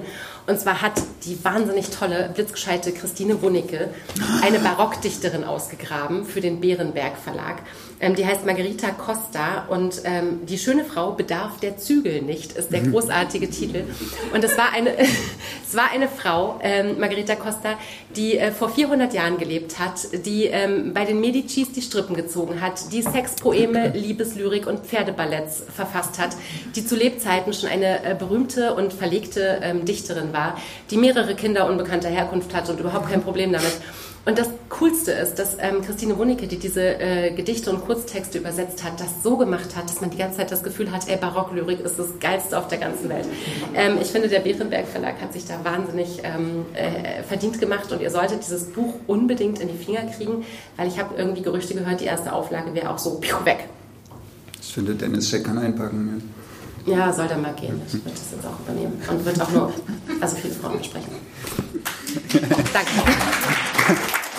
Da sitzt meine Steuerberaterin, die hat ein durchaus Interesse daran, dass die ARD was mit mir machen will, weißt du? Apropos gute Titel, also wie geil ist bitte schon Die Infantin trägt den Scheitel links, äh, auch von Helena Adler, erschienen im Jung und Jung Verlag. Der, wenn ich jetzt mal ganz streng sein will, weiß es gar nicht, ob es noch ein Indie-Verlag ist, seitdem Daniel Kamper, die Krake, das alles aufgekauft hat. Ähm, Aber als dieses Buch erschien, war es ganz da, da war, noch da ein Indie-Verlag. Da war Jung und Jung noch ein Indie-Verlag. Ähm, da geht es um, eine, um ein junges Mädchen, die in einer Familie aufwächst, die ziemlich verloddert ist, wo es nicht so richtig cool zugeht. Zwei ältere Schwestern, die beide so als Prinzessinnen gelten und die, die, das junge Mädchen will Aufmerksamkeit, es will gesehen werden, es will eine eigene Identität äh, ähm, finden und zündet dann erstmal den elterlichen Hof an, um gesehen zu Und das ist nur eine, eine Seite dieser Geschichte. Äh, das ist grandios, es ist wild, es ist aufrührig, es ist revolutionär, es ist ja witzig und ich habe das, es war auf der Shortlist, glaube ich, für den Deutschen Buchpreis, auf der Shortlist. Entschuldigung. Genau, also in dem Jahr, als die Jury wirklich so fantastisch war wie in keinem anderen Jahr. Ähm, genau, völlig zu Recht. Äh, großartiges Cover, großartiger Titel, großartiges Buch. Äh, die Frankfurter Verlagsanstalt hatten wir heute hatten auch schon mal und ich werde nach nicht so häufig gefragt wie äh, Habe ich vorhin auch schon mal gesagt. Äh, was kann ich jetzt lesen? Das achte Leben ist vorbei und was kann ich jetzt lesen? Und ich wundere mich so ein bisschen, dass meine Antwort immer so ein bisschen ungehört zu bleiben scheint. Nino Haratischvili hat mit Das mangelnde Licht etwas geschrieben, was genau dieses Gefühl, was ihr alle sucht, wenn ihr das achte Leben gelesen und geliebt habt, ähm, wiederherstellt. Sie geht zwar in der Zeit schnell voran, wir gehen jetzt ins Georgien der 80er Jahre, aber das, was sie schafft, nämlich ähm, historische große Umwälzungen mit persönlichen Schicksalen zu verknüpfen, macht sie nämlich genau so kunstvoll wieder, wie sie es in das achte Leben gemacht hat. Und was ich auch wichtig finde, und das schließt kurz eine Edition Fototapeta an, ist, ähm, dieser Roman, der auch ähm, von äh, äh, dem, dem, dem russischen Aggressorentum sozusagen handelt gegen Georgien, ähm, wäre auch ein wahnsinnig guter, kluger Ratgeber dafür, wie wir jetzt ähm, mit der Situation in der Ukraine umgehen sollten. Ich hoffe, dass das Buch noch viel, viel mehr gelesen wird und noch viel, viel mehr Gegenstand von Gesprächen wird. Ich habe das gerade erst gesehen, dass du und Dennis Scheck geblirbt haben. Wer? Ich und wer? Naja, der mit den Ohren. Hm. ja, witzig. Ähm, mein vorletztes Buch Oh ja, ich habe auch nur noch zwei. genau. Gleich habt das Gleich könnt ihr auf Toilette gehen. Felix Francisco Casanova, von dem habt ihr wahrscheinlich noch nicht so viel gehört. Das war ein ähm, Dichter aus, ähm, von den Kanaren, der in den 70er Jahren mit Anfang 20 auf ungeklärte Art und Weise ums Leben gekommen ist. Und er hat einen Roman geschrieben, der heißt Heute ist mein letzter Tag lebendig, hoffentlich. Und ich habe eine ganz kleine, ganz kleine Faszination ähm, für Literatur von Menschen, die in ihrem Schreiben über Suizid schreiben und es dann tatsächlich begangen haben. Und das ist genau so einer äh, der Autoren, die, die das gemacht haben. Und äh, also das ist so radikal, so weit weg von allem, dass ähm, der versucht wirklich sein Leben zu zerstören und schafft das sowohl im Text als auch danach. Ähm, krass einfach. Erschien im Luftschachtverlag ein Österreich, der jetzt gerade 20-jähriges Verlagsjubiläum hatte. Ähm, genau, und für mich genau in diese Bibliothek gehört von so ganz speziellen Texten, die den Suizid auf diese Art und Weise behandeln. Krasses Buch. Also habe ich schon ein Taschenbuch, das wird gleich wieder umfallen. Vielleicht brauche ich eine Buchstütze. Ja, ja, ähm, ich bin deine Buchstütze. Im Weidle Verlag, im Bonner Weidle Verlag von den großartigen ähm, Stefan und Barbara Weidles, die ich sehr schätze ist ein Roman erschienen in der Übersetzung von ähm, Oleg Jurjew, äh, Vezlot Petrov, die Manon Lescaut von Tourday. Ähm, Petrov war ein ähm, Kunsthistoriker, der hat äh, diesen einen belletristischen Text geschrieben, hat ihn nie veröffentlichen lassen, 46 glaube ich, und hat aber auf Partys in seiner äh, Leningrader äh, Kulturelite-Situation dann immer daraus ähm, vorgelesen und, und sehr begeistert vorgelesen. Es war sozusagen so ein Meisterwerk, ohne je veröffentlicht worden zu sein. Es ist eine wahnsinnig schöne, melancholisch traurige Liebesgeschichte, ein Lazarettzug, der zwischen den Fronten verkehrt. Ein junger, vergeistigter, so ein bisschen hypochondrischer Soldat, der ähm, schon allein deswegen das Misstrauen der Leute auf sich zieht, weil er den Werte auf Deutsch liest ähm, und die wahnsinnig lebenslustige, lebenshungrige, muss man fast sagen, Krankenschwester Vera. Und natürlich geht es alles wahnsinnig traurig aus und ist trotzdem einer der wunderschönsten äh, Liebesromane, die ich je gelesen habe. Sollte man unbedingt laut lesen oder sich vorlesen und hinterher zusammen weinen. Mein letztes Buch. Crazy Shit. Okay. Ich habe das bis zum Schluss aufgehoben, weil das so ein gutes Zeichen ist dafür, dass in dass auch die unabhängigen Verlage, die Indie-Verlage, ähm, AutorInnen für uns entdecken, die dann später in ganz, ganz andere Höhen kommen. Und das ist deswegen, es lohnt, äh, unabhängige Verlage zu lesen, weil man genau dort ähm, eben diese AutorInnen entdeckt. Und Egon Ammann hat ähm, Ende der 90er, wenn ich mich richtig erinnere, Fernando Pessoa für den deutschen Markt entdeckt. Und für mich ist Fernando Pessoa einer der wichtigsten Autoren, die es in meiner Lesebiografie bisher hatte. Der hat das äh, Buch der Unruhe geschrieben, was ähm, erst in den 80er Jahren, viele Jahrzehnte nach seinem Tod erschienen ist. Er gilt als einer der wichtigsten. Was? So, das war, das war, Haben Sie schon wieder äh, Ihre nackten genau, äh, äh, die Scheibe gehalten? Das machen Sie ständig. Mann, gerade bei dem Buch. Ähm, es passt vielleicht auch zu Pessoa. Ähm, äh, im, im, Buch der Unruhe, da geht es um den äh, Hilfsbuchhalter äh, Bernardo Suarez, der, der in so einer kleinen Wohnung in, in Lissabon lebt und eigentlich keine Freunde hat, keinen Kontakt zu Menschen und nur irgendwie so durch die Stadt läuft und die Menschen eigentlich blöd findet und sich in seinen Träumen verliert und darüber schreibt und ähm, über das Bewusstsein und über sein, seinen Platz in der Welt. Und eigentlich will er, will er gar keine anderen Menschen, der will gar keinen Kontakt zu den Leuten, die ihren Po in irgendwelche Schaufenster haben. Ähm, und, und ich habe immer versucht, dieses ähm, dieses Buch hier in Deutschland zu lesen, weil das ist, kein, das ist kein Roman, das hat keine richtige Handlung, sondern es ist eher so ein philosophisches Nachdenken über das Verhältnis, was wir zu anderen haben. Und dann bin ich alleine nach Lissabon gefahren und habe versucht, das genau dort so nachzuvollziehen. äh, und bin so eine Woche alleine mit diesem Buch, das sieht auch völlig zerfleddert aus. Jetzt äh, bin durch, durch Lissabon gelaufen und habe dieses Buch dort gelesen. Das hat sehr gut funktioniert und für mich war das eine der prägendsten Lektüren, die ich jemals in meinem Leben hatte.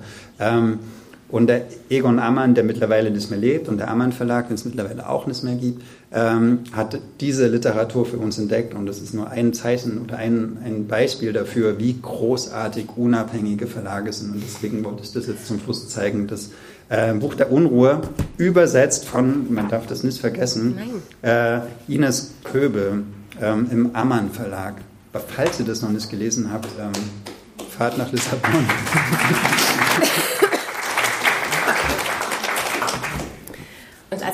allerletztes habe ich mir die Autorin aufgehoben, die deutschsprachige zeitgenössische Autorin, die einen Einfluss auf mein Sprachlieben und mein Leseverhalten und mein, mein, mein Wortverständnis hat, wie glaube ich keine andere. Ähm, Simone Schabert hat Rosa in Grau in der Edition Azur ist es erschienen geschrieben, ein äh, Roman, der sich auf eine un unglaublich eindrückliche Weise ähm, damit beschäftigt, in der Ich-Erzählung erzählt, wie eine Frau in den Nachkriegsjahren, eine junge Mutter, wegen Wahnvorstellungen, möglicherweise wegen Schizophrenie in eine psychiatrische Anstalt kommt, in der sie viele Jahre bleiben wird.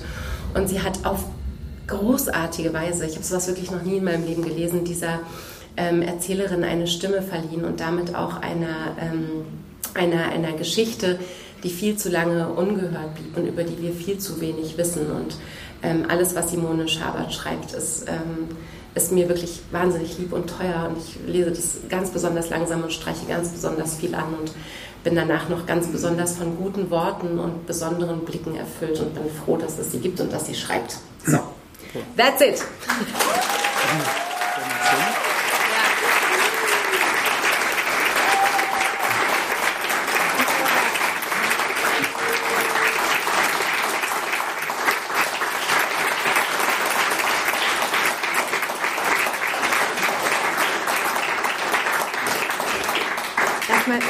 Vielen Dank dafür, dass ihr heute Abend hier wart. Ich hoffe, dass wir jetzt alle noch anstoßen und feiern auf diese 50. Blau-Schwarz-Berlin Podcast-Folge. Ich möchte mich bei allen bedanken, die im Livestream zugeguckt haben und zwar nicht nur heute, sondern wirklich schon seit 50 Folgen, seit über vier Jahren. Ludwig und ich haben keinen Monat bisher ausgelassen. Wir haben einmal krankheitsbedingt nicht gekonnt und haben dann eine Doppelfolge drangehängt. Ich bin fast gestorben, war aber. Wir sind sehr pflichtbewusst. Wir sind richtig mhm. pflichtbewusst.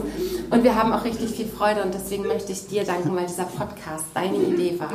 Du hast gesagt, lass uns einen Podcast daraus machen und ähm, du hast mich dazu gebracht, äh, da über mich hinauszuwachsen und äh, mit dir zusammenzusitzen und über Bücher zu sprechen, über die Bücher zu sprechen, auf die Art, wie wir das tun, ist so eine der schönsten Sachen, die mein Monat ähm, beinhalten kann. Und ich bin sehr dankbar, dass wir das tun und ähm, dass du ich, ich, hoffe ja, dass wir das auch noch machen, wenn wir dann so grau-grau Berlin ja, heißen. Berlin, genau. und, ähm, ja, danke, dass ihr zugeschaut habt. Danke, dass äh, ihr hier seid. Danke, dass ihr uns folgt. Ähm, lest unabhängig. Danke. Ciao.